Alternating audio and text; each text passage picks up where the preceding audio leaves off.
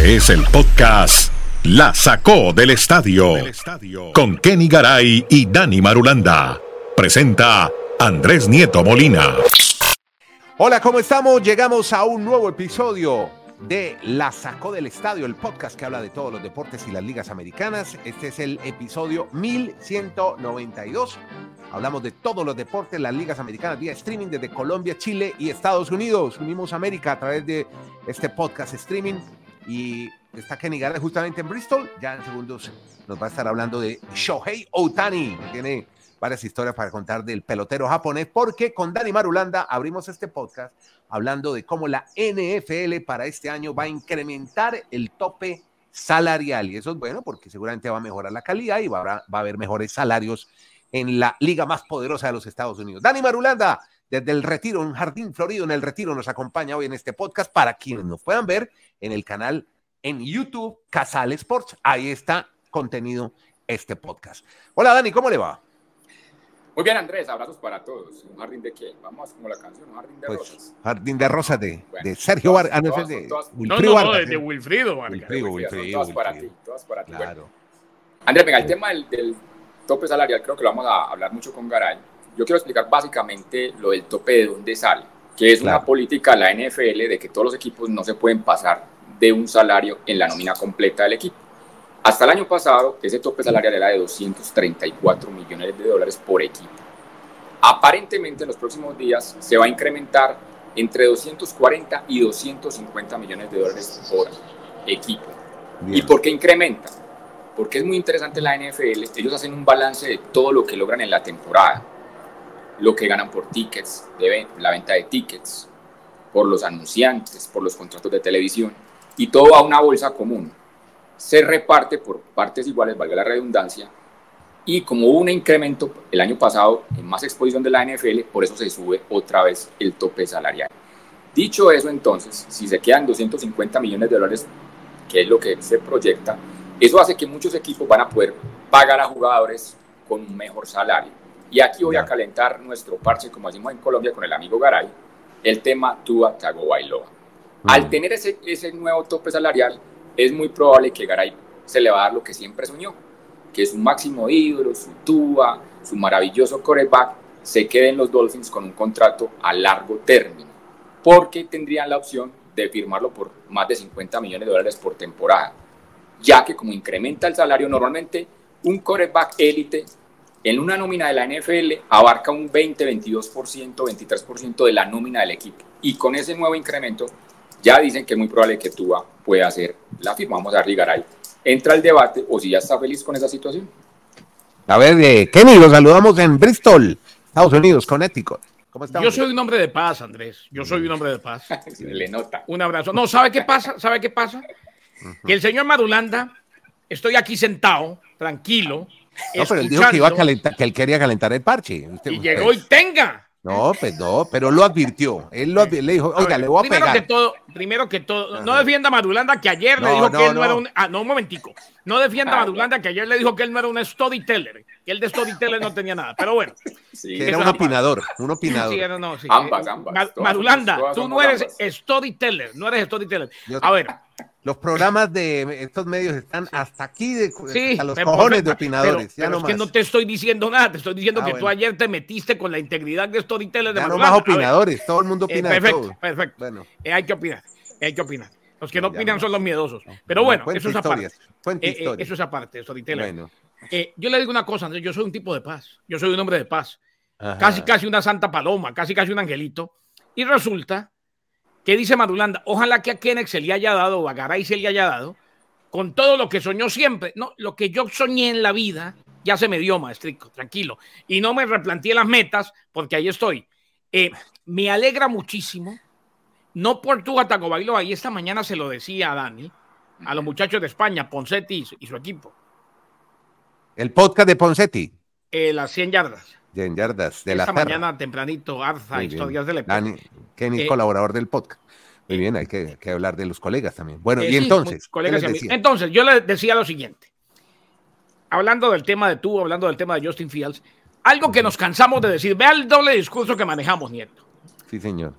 Todo el año decimos que de lo que más conscientes debemos estar es de lo difícil que es que un equipo consiga un quarterback competitivo, de lo difícil que es conseguir un quarterback que llegue al más alto nivel, que haga que tu equipo de tú a tú pelee, compita con cualquiera. Un equipo como los Miami Dolphins, que no tenía un quarterback de este nivel, no estoy diciendo que sea élite todavía, desde la época de Dan Marino, hombre, tiene que darle el contrato multimillonario a tu Tagovailoa y qué bueno que este tope salarial se lo va a permitir todavía mucho más. Cuando se encuentra un quarterback, se le da la plata, se le da el contrato y se empieza a trabajar y se sigue trabajando alrededor de él. Es que, es que los quarterbacks no son billetes de a dólar, no. Los quarterbacks son muy difíciles de conseguir. Por eso es que a mí me extraña, por ejemplo, si los Chicago Bears no siguen con Justin Fields, pero parece que prefieren empezar una nueva etapa y probar a alguien que venga de la universidad, que puede ser muy bueno, pero que todavía no tiene experiencia en NFL. Sí, estoy feliz. Y creo que así no hubiera subido el tope salarial, a Tua le tenían que dar el contrato multimillonario. ¿Me gustó? Bien, buena, buen argumento. Me gustó. Marulanda, ¿algo que no, contrarreplicar? no, si me preguntan, creo que sería un salario muy exagerado, exorbitante para lo que él ha demostrado en la NFL. Yo creería que con un salario más acorde a los 40, máximo 45, porque les podría pasar lo que pasa con los Dallas Cowboys. A Dak Prescott le dieron un salario altísimo y no ha pasado nada con él. No ha ganado nada. Que demuestre más, que gane más. Sí, pero que llegue más arriba. pero Dallas sí tuvo antes de Prescott varios quarterbacks competitivos, entre ellos Tony Romo. O sea, mm. es que los Miami Dolphins, desde que se fue Marino, no han tenido un quarterback que haga soñar. No lo han tenido. Bueno, esperemos que sea tú. En eso estamos de acuerdo. Bueno, muchachos, les cambio entonces de deporte. Vamos un ratico a hablar de béisbol porque tenemos varias historias buenísimas para contar en este podcast. La primera de ellas tiene que ver con Shohei Utani, que ya pegó su primer jonrón en la práctica, a pesar de que no lo van a llevar a la pretemporada, como advirtió usted ayer, Kenny Garay, en este mismo podcast, en el episodio anterior. Y principalmente, don Andrés, no va a estar al menos en el primer partido de la pretemporada. Después puede que, puede que lo lleven en algún momento. Eh, claro que lo vamos a ver en algún momento de la pretemporada, pero la expectativa, la manera como se están dando las cosas, la Dodger manía está más alta que nunca. Conectó un honrón espectacular. Ojo, vea dónde vamos. Estamos siguiendo la práctica de bateo. De y ahí está todo, el mundo pendiente de la práctica. De la práctica, porque no lo van a ver eh, en el inicio. ¿Y la, gente puede ir a la práctica también? ¿Eso está abierto al público? Eh, sí, sí, sí, sí. En esa práctica de bateo había varios. Conectó un run espectacular en su primera práctica de bateo contra lanzadores reales desde la cirugía, la cirugía del codo. Otro paso para poder jugar es que el objetivo es jugar. Puede que lo veamos muy poquito en pretemporada. No va a estar en el primer juego, pero el objetivo es estar ante los padres de San Diego en Seúl. Acuérdese, don Andrés, que la serie, o mejor, que eh, el, el, torneo regular, la temporada regular del béisbol de grandes ligas se inicia en Seúl. Enfrentó al relevista de los Dodgers, JP Fayerson. Otani, recta, envió la pelota por encima de la cerca entre el jardín central y el derecho.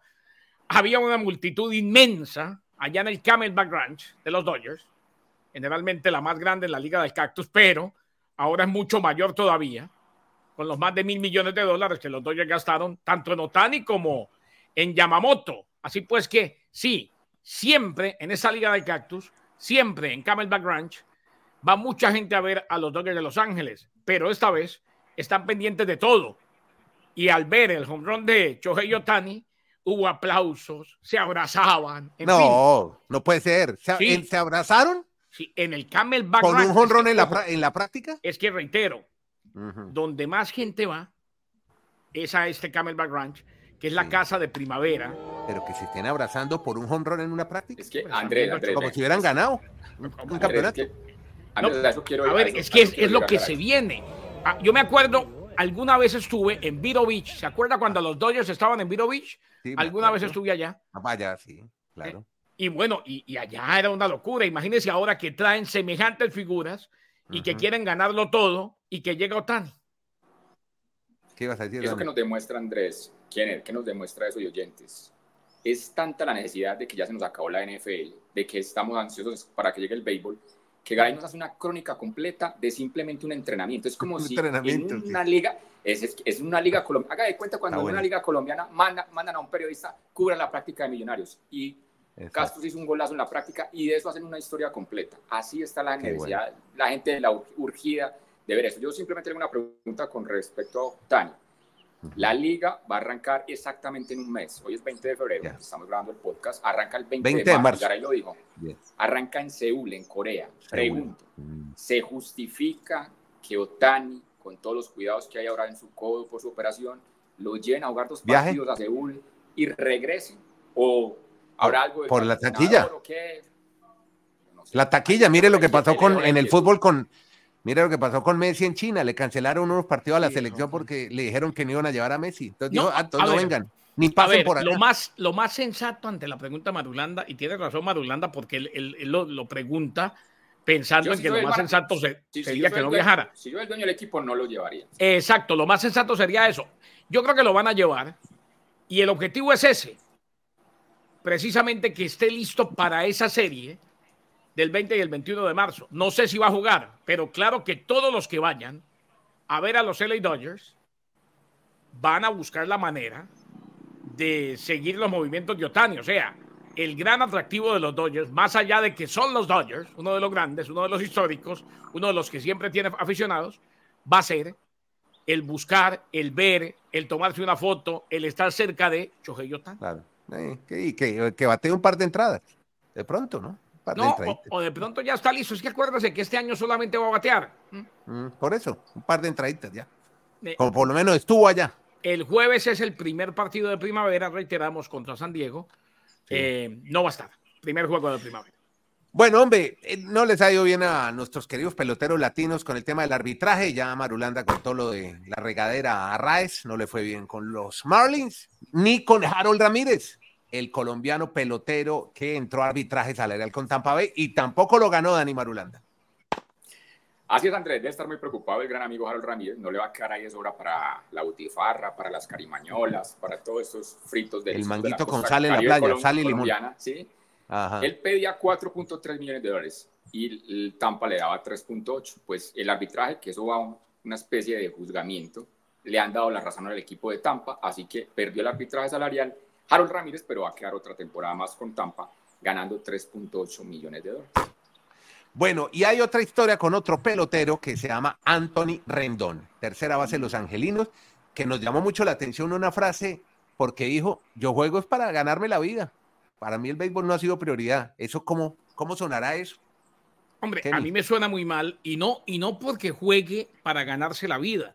Yo entiendo que si se tiene un talento, porque muchos futbolistas sabemos, por ejemplo, Carlos Vela, que su pasión como tal no es el fútbol, sino el baloncesto, y así ha pasado, y ha pasado a muchos.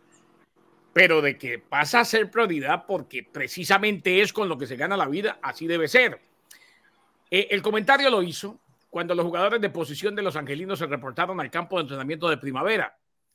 Jugador que ha estado plagado de lesiones, dice que su entusiasmo por el béisbol se ha mantenido igual a lo largo de su carrera y después le preguntaron si su perspectiva sobre el juego ha cambiado. Dijo textualmente, nunca ha sido prioridad para mí. Mm. Esto es un trabajo, hago esto para ganarme la vida, mi fe y mi familia son lo primero, eso lo entendemos. No solamente antes que, el trabajo, sino que antes que todo. Pero para todos, además. Eh, eh, pero eso es para todos.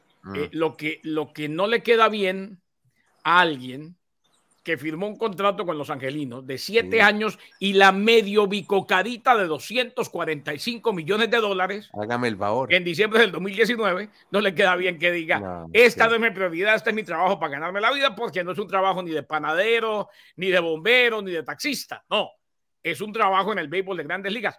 Al menos, y yo nunca soy partidario de que nadie se quede callado, pero esto sí lo tenía que haber dicho mucho más diplomáticamente o no decir no fue políticamente correcto. No fue polite, como dirían ustedes. No, y no fue polite con el Andrés, no fue polite y no fue polite con el mismo. Claro, o sea, pues, eh, se acabó, ni siquiera ofendió a nadie. Exacto. El, día mañana entra en un slum de un mes y la gente se lo va a recordar. Claro. Es que para usted esto no es prioridad. Claro, de acuerdo. Bueno, eh, vamos ahora con el Anturio que tiene ahí Dani Marulanda a contar una historia de hombre, ya tenemos carrera UCI World Tour en Dubai, Emiratos Árabes, en medio del desierto. Comenzamos desde el episodio anterior, hubo una llegada masiva al sprint y hoy tuvimos contrarreloj en esta etapa de hoy, la segunda del Tour de los Emiratos Árabes que se lo tiene que ganar. Está corriendo Pogachar, ¿verdad? Porque es el, dueño de la casa, ¿no? El, el, equipo que lo patrocina, Dani Marulanda. Hoy ganó un americano y ayer ganó un eh, Merlier es de dónde? ¿También americano o es alemán? ¿De dónde es Merlier? De Bélgica, de Bélgica. Ah, es un belga, es un europeo. Pero bueno, ahí he estado reportivo. Y, y, bueno, los latinos también metidos. Creo que hoy me contaron, alcancé a leer algo, un colombiano le fue muy bien en la contrarreloj. Y cuéntenos un poquitico más sobre este Tour de los Emirates. Pues en la primera etapa que se está reseñando, Gaviria y Molano se metieron en el top 10 porque era un embalaje. Pero en la de este día, que fue una contrarreloj individual, el estadounidense Brandon McNulty, que hace parte del Team Emirates, que es el anfitrión obviamente de la carrera o del evento, una carrera que se compite hasta el domingo, una semana completa de World Tour, pues fue el más rápido en esa contrarreloj, ahora es el líder general y pues marcha obviamente en ese primer sitial de esta carrera World Tour, pues que ya la tercera de la, de la temporada, Andrés, ya pasaron dos en territorio de Oceanía y estamos arrancando la mejor época de, del ciclismo en cuanto a World Tour. Podcast La sacó del estadio. Kenny Garay tiene la historia del entrenador en jefe de los Nets, el equipo de Brooklyn, que lo despidieron, Kenny. Le dieron el ácido, don Andrés. Mm. Ha sido un placer, le dijeron a Jack Bond. Eh, los Nets es muy inestable, ¿no? Tiene muchos problemas con, el, con los entrenadores, ¿no? Han sido un equipo exactamente de mucha inestabilidad y nombraron a alguien que inclusive Dani lo debe recordar, Kevin Ollie. Kevin Ollie fue el hombre que reemplazó en su momento a Coach Calhoun como entrenador en jefe de Connecticut y salió campeón nacional también. Eh, es el entrenador en jefe interino. Dirigió la práctica y comenzará sus funciones el jueves contra los Raptors de Toronto. La esperanza de los Nets es que Oli pueda revitalizar esa plantilla. Eh, está entre los 10 últimos en eficiencia ofensiva y defensiva desde mediados de diciembre Oli jugó 13 temporadas en la NBA, fue campeón con Yukon como entrenador en el 2014. En más de dos temporadas con los Nets, Bond tuvo marca de 71 y 68. Después de reemplazar, ustedes lo recuerdan, aquí lo cubrimos cuando no fue más, cuando se le acabó el ciclo a Steve Nash. Llegó Bond, lo reemplazó. Pero los Nets de Brooklyn es uno de esos equipos que ha tenido estrellas, que ha buscado ser protagonista y que ni mm. siquiera cuando tuvo las estrellas fue lo suficientemente protagonista. Queda claro que eh, es uno de esos equipos condenado a ser el hermano menor persecutor. De los Knicks, de Nueva York. De los Knicks. Es más, los Clippers, así sean campeones, tienen que ganar por ahí 400 títulos seguidos para, que los pongan al mismo nivel que los Lakers. Eso no existe. Sí. Venga, hablando de Coconut Grove, comienza la MLS 2024. Comienza Dani Marulanda. ¿Cómo pasa el tiempo, Andrés? Ya la temporada 29 en la historia de la MLS y cómo ha cambiado la MLS de los 90, de los 90 a esta época. Y obviamente, ¿con quién va a arrancar? Pues nada más y nada menos que con Lionel Messi. El primer partido va a ser Inter de Miami recibiendo al Real Salt Lake, un equipo donde está su amigo el Chicho Arango. A Chicho Arango le hicieron una entrevista en estos días y dijo, pues yo estaría muy complacido que llegara acá James Rodríguez el ídolo de Garay. Ah. Porque James, se, dice que James, si sale de Sao Paulo, tendría una opción de ir a la MLS con ese equipo. Esta MLS tiene, Andrés, amables oyentes, 34 fechas en total, hasta octubre. Y después, obviamente, hay unos playoffs y hay un parate entre julio y agosto porque se juega la League's Cup, pero no van a parar durante la Copa América que se va a desarrollar en territorio de los Estados Unidos. Pero bueno, el tema es que hay mucha motivación. Aquí también hay un tope salarial. Me puse hoy que estábamos arrancando con el tope salarial. ¿Saben cuánto es el tope salarial de la MLS? ¿Cuánto? No llegan, no llegan ni a los 6 millones de dólares. Mm, de la gente dice, pero si, son 6 millones, ¿cómo hacen para contratar un equipo a Jordi Alba, a Busquets, exacto, expliquémoslo, a Busquets, a Jordi Alba, a Luis Suárez y a Messi? Tienen en el reglamento que usted puede tener tres jugadores por encima del tope salarial, entonces son ah, eso es. Messi, Luis Suárez y Busquets. Y a Jordi Alba hay otro vericueto en los contratos que dice que puede, que, que, puede llegar un jugador a través de, de otra, otro sistema y por eso pero entonces ya podría tener hasta cuatro por fuera del top. Prácticamente. tres, tres, jugadores designados y otro por otra Otro ahí le buscan a... se, lo, se lo, pongo más fácil. Le ponen Eso, esos designados, esos designados son lo que llaman franquicia. Tres jugadores de franquicia. Que quiere decir, le puede pagar más que el tope salarial. Y por el otro paga una multa, como el impuesto de lujo en el béisbol. Eso es. Y todos tranquilos. Exactamente. Bueno. Bueno, para esos contratos de jugadores de franquicia tienen que salir otros. Entonces, de, Miami salió, por ejemplo, ah. Joseph Martínez, que salió, o sea, mejor dicho, Messi le hizo el, usted no va con nosotros, y esto es de los amigos de Messi, salió del equipo. Y también se fue el mexicano Pizarro para poderle abrir campo a los amigos de Messi. Se fue antes Pizarro, ¿no? Después. Sí, claro, claro. Para la Pizarro no alcanzó a jugar con Messi, Joseph Martínez sí se tomó la foto con Messi, ah. que era fundamental. Bueno, ya que están hablando de llegadas de jugadores, déjeme ya reseñar para el final la llegada de Diego Godín, ese gran defensor uruguayo, mucho tiempo en el Atlético de Madrid. Llega al Porongos Fútbol Club de Uruguay. Al Porongos. Porongos, Uruguay club, sí. Que me acordé de Marcelo Sandrín, que él decía mucho la poronga, ¿no? no, no, no, no, diga eso. Ay, perdón, perdón, perdón, perdón, perdón. ¿Qué categoría son los porongos? Porongos Fútbol Club ya le cuento, es un, fútbol club de Trinidad, departamento de Flores. Cuenta también con secciones de básquetbol y ciclismo. Es de Uruguay. Un club uruguayo, de Trinidad, Uruguay. Debe ser como del barrio de él. Terminó jugando en el equipo del barrio, el Porongo Fútbol Club. Allá está Diego Godín para jugar esta temporada. Lo otro, lo otro es una mala palabra. Bueno, eh, perdón. Discúlpeme, no lo sabía. Ah, lo que pasa es que Sandrín le, le, le, comía mucho la oreja a usted. Pero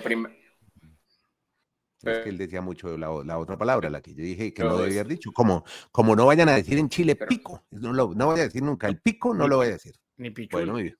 Bueno, muy bien. Gracias a todos, amigos. Gracias por ver este podcast, por seguirlo, por contribuir con su donación, su colaboración económica, si usted lo desea. Pero le tenía, Andrés, escúcheme, le tenía un obituario y lo dejé como ah, debe ser para el final. ¿De quién? Cuente. A Andrea Deme. Ah, sí, el eh, jugador alemán, defensor de la selección de Alemania. Héroe de Alemania en la final del Mundial de Italia frente a Argentina. Jugó en el Bayern Múnich, en el Inter, en el Kaiserslautern, en el Real Zaragoza. Murió a los 63 años, murió muy joven, mm. de un infarto. Fue aquel que le dio la victoria a Alemania ante Argentina de penal en el 90. Así pues que se nos mm. adelantó en el camino André Aldre. Muy bien, muchas gracias a todos. Gracias por seguir este podcast con Kenny Dani. Yo soy Andrés, desde Chile, Colombia, Estados Unidos, vía streaming. El podcast la, la sacó del estadio. Gracias. Podcast La sacó del estadio.